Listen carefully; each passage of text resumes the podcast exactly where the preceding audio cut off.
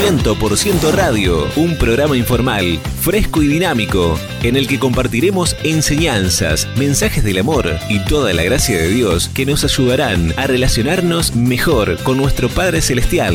Mario Rubén Serrano te abre las puertas de 100% Radio.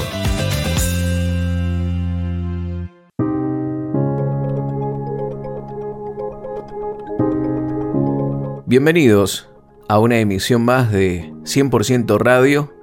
Quiero darte un saludo afectuoso, un gran cariño desde aquí, desde Argentina, para todos los amigos que nos escuchan desde diferentes lugares. Y hoy quiero hablarte acerca del Ministerio de Liberación. ¿Me acompañan?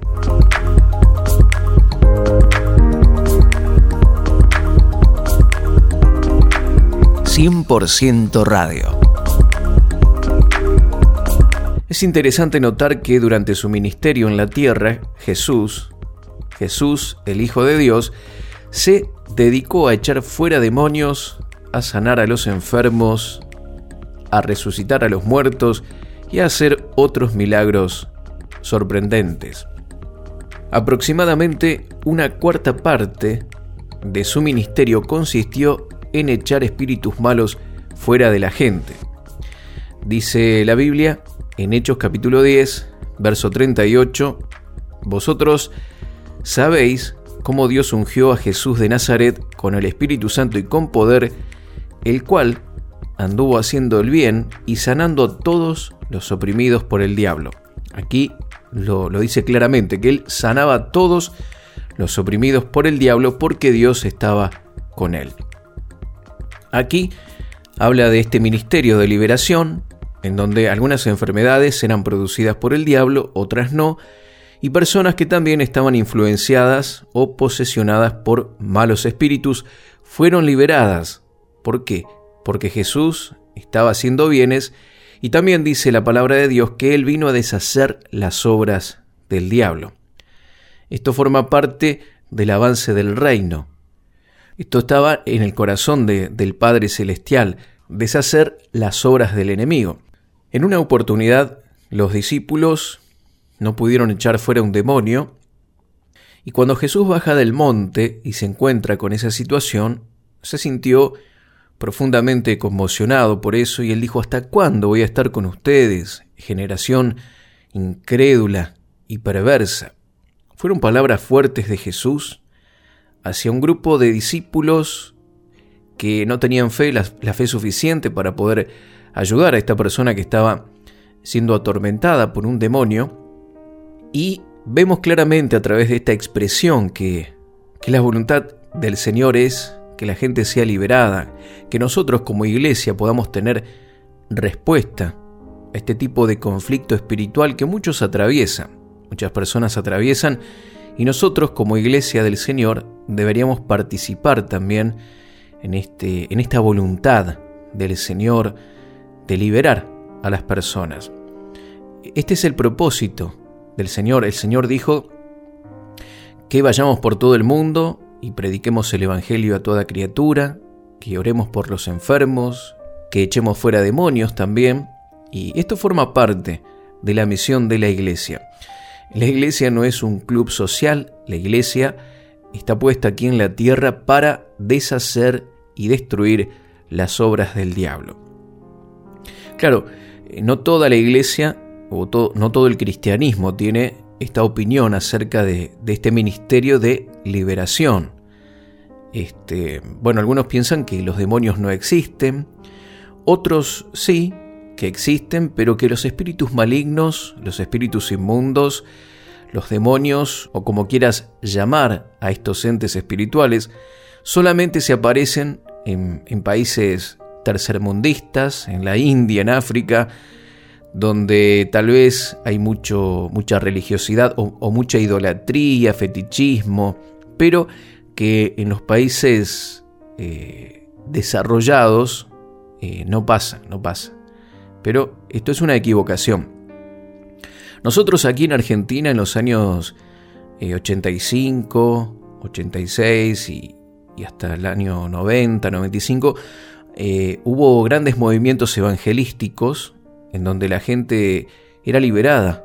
Realmente eh, había liberación de, malos espíritus y hay muchas historias. Yo fui testigo de todo este mover de Dios. Yo conocí a Jesús en, en el año 1987 y bueno, estaba en auge todo ese movimiento de las iglesias pentecostales, mayormente, campañas evangelísticas, hombres de Dios como el evangelista internacional Carlos Anacondia, y, no solo él, que, en ese tiempo hacía eh, campañas evangelísticas multitudinarias y en donde los espíritus inmundos se manifestaban en muchas personas, sino también en toda la Argentina diferentes ministerios eh, tenían este llamado a la liberación. Por supuesto también se cometían algunos excesos, pero fue un movimiento tremendo y, yo prácticamente era muy jovencito y, veía todo esto. No me asustaban, el tema de los demonios porque prácticamente formaron parte de mi crecimiento o, de mis primeros pasos en, el desarrollo de, de mi vida cristiana, pero entiendo que hay muchas personas que le temen a este tema, que no les gusta hablar o compartir de esto, pero no hay nada que temer, mi querido amigo. El Señor nos ha llamado a hacer justamente esta tarea, pero hay que hacerla con madurez, ¿sí? no cometer excesos ni nada por el estilo, pero entender de que si bien el enemigo fue derrotado, vemos sus artimañas, su astucia y vemos mucha gente que está bajo el reino de las tinieblas. Están siendo atormentados, están siendo sometidos por fuerzas de oscuridad y la misión de la iglesia es liberarlos en el nombre de Jesús.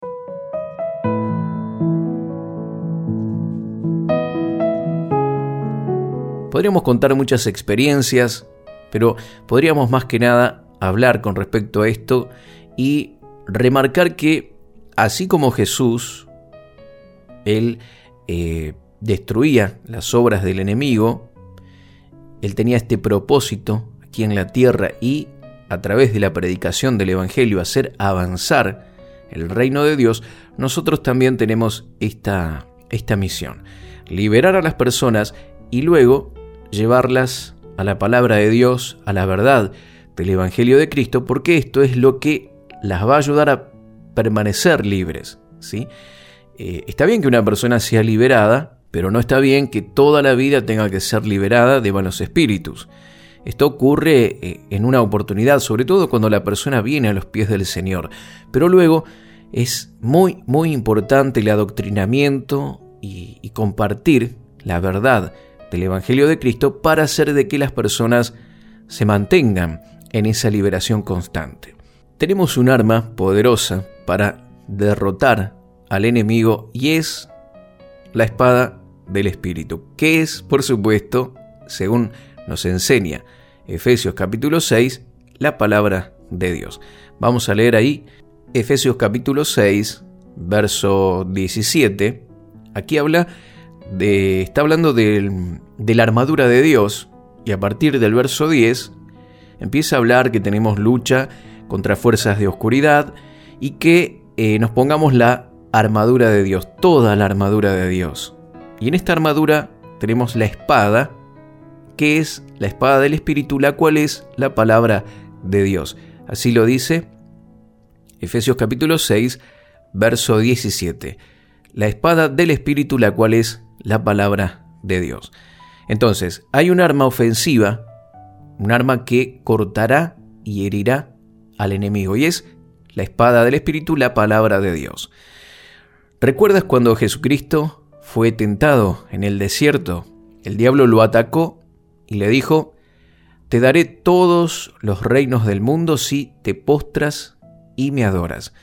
Y Jesucristo contestó, Vete, Satanás, porque escrito está, al Señor tu Dios adorarás y solo a Él servirás. Esto está en Mateo capítulo 4, verso 10. Y continúa la historia diciendo que el diablo lo tentó y lo volvió a tentar y Jesucristo dijo, escrito está, Satanás, escrito está. Y citaba la palabra de Dios. El uso de la espada del Espíritu, de la Biblia, eh, dice que hizo que el diablo se fuera y se apartara de él por un tiempo. Esto es muy importante, el conocimiento de la palabra de Dios. La espada del Espíritu cuando habla aquí en Efesios capítulo 6, verso 17, está hablando no eh, específicamente de la Biblia como un amuleto, ¿sí? la espada del Espíritu que es, tomad, dice, la espada del Espíritu que es la palabra de Dios, no está hablando de, de tomar la Biblia como un amuleto, está hablando de declarar la palabra, hablar la palabra. El término griego da esa orientación a, este, a esta oración. Nos indica que tenemos que hablar. La palabra hablada es la espada del Espíritu. Esto es lo que hizo Jesús en el desierto. Entonces, cuando usamos la palabra del Espíritu, que es la Biblia, el diablo se aparta. Y esta es la única arma que tenemos para derrotar al enemigo. Tenemos que aprender esto. Tenemos que entender el valor que tiene la palabra, la verdad de Dios para hacernos libres y también para tener una batalla en donde la victoria esté asegurada. La palabra de Dios es muy importante y nos damos cuenta de esto porque cuando comenzás a leer la Biblia, no sé si te pasa a vos, mi querido amigo, mi querida amiga, pero tal vez cuando quieras o decidas escuchar la palabra o estudiar la palabra de Dios, comienzan las complicaciones. Hay personas que empiezan a tener hambre, otros eh, se les ocurre que tienen que empezar a acomodar algo, tal vez están leyendo la Biblia y ven algo desordenado, dejan la Biblia y van y ordenan, o, o quieren hacer el acto de leer la palabra de Dios algo tan significativo, tan profundo que se preparan y se preparan y se preparan y no leen. ¿sí? Y tantas cosas que podríamos mencionar, los pensamientos, empezás a pensar en lo que tenés que hacer luego, las cosas que no hiciste el día anterior. Tal vez cuando decidís eh, ir a la iglesia porque hay un estudio bíblico o enseñanzas bíblicas, hay un montón de situaciones que se te presentan para que no puedas asistir. ¿Y por qué sucede todo esto? Bueno, porque hay algo en la Biblia que es muy importante, que Dios quiere que tú sepas, pero por el otro lado está el diablo que no quiere que lo sepas. En este momento tal vez estás escuchando este mensaje que te da pautas para vencer al enemigo. Y esto es algo que Dios quiere que sepas. Pero también, a su vez, el diablo no quiere que lo sepas.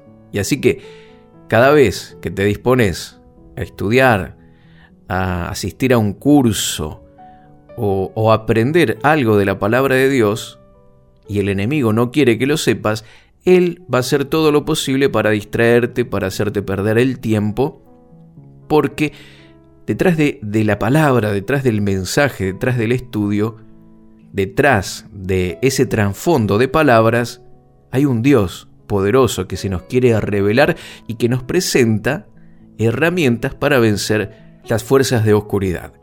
Y hay un reino de tinieblas y hay un reino de luz, el reino del amado Hijo de Dios. En Colosenses capítulo 1, verso 13, Pablo dice, porque Él nos libró del dominio de las tinieblas y nos trasladó al reino de su Hijo amado. ¿En qué reino estás, mi querido amigo, mi querida amiga? Un reino es el ámbito donde alguien tiene el dominio y reina, y Jesucristo es un rey. ¿Le has entregado la vida a Jesús? ¿Lo estás siguiendo a Él? ¿O estás permitiendo que otras cosas tengan prioridad en tu vida? En Lucas capítulo 6, verso 46, Jesucristo dijo, ¿Y por qué me llaman Señor, Señor y no hacen lo que yo digo? Él quiere tener la preeminencia en tu vida. Jesús quiere ser el número uno pero hay un reino de tinieblas que va a luchar para que esto no pase. Está tratando de mantenerte alejado de esta supremacía, de esta obediencia, de este deseo que tenés en el corazón de que Jesús reine en tu vida. ¿Por qué? Bueno, porque el enemigo quiere dominar, él quiere ser el primero en tu vida. Tal vez estás en ese reino de oscuridad. Estás practicando una religión donde y posiblemente sea del mundo de la oscuridad, estás practicando idolatría, fetichismo, curanderismo, un montón de cosas, y querés ser libre. Bueno, podés cambiar de reino, dejar el reino de las tinieblas y volverte al reino de la luz. Eh, recuerdo hace un tiempo cuando estaba en un programa de radio, estábamos hablando acerca de estos temas y el esposo de la directora de la radio, no sé qué religión practicaba, pero no era de la luz, era del reino de las tinieblas. Y él un día decidió dejar atrás ese reino de tinieblas y entregar su corazón a Jesús. Y, esto en, un momento no, no fue tan bien recibido por parte de sus amigos que estaban justamente practicando todo lo que tiene que ver con la oscuridad. Y, y sus amigos iban a él para pedir consejo, para que lo ayude, y él les decía, no, yo ya no estoy más de, de, ese bando, ya no estoy más del lado de la oscuridad, ahora camino en la luz con Cristo Jesús. Y esta gente, claro, algunos se sorprendían y se iban, porque la luz hace que las tinieblas retrocedan. Pero hoy, mi querido amigo, vos también puedes acercarte a Jesucristo con todo tu corazón y escapar de las garras del enemigo el enemigo que es Satanás, que tiene poder, pero la Biblia dice que los hijos de Dios tenemos autoridad sobre él para vencerlo. Así que el Señor nos dio este mandato a cada uno de nosotros, Mateo capítulo 10, verso 8. Él le dijo a sus discípulos y también nos dice a nosotros, sanad enfermos, resucitad muertos, limpiad leprosos, expulsad demonios. De gracia recibisteis, dad de gracia. Si sos hijo de Dios, mi querido amigo, mi querida amiga, predica este Evangelio del reino. Y conforme lo hagas, tendrás autoridad sobre el enemigo. Y también toma autoridad y no permitas que el enemigo te aparte de lo que Dios tiene para tu vida. Haz de Jesús el Señor y el número uno. Dale al Señor Jesús la supremacía en tu vida y nunca, nunca te vas a arrepentir. Contactos marioserrano.live.com.ar En Facebook, Mario Rubén Serrano.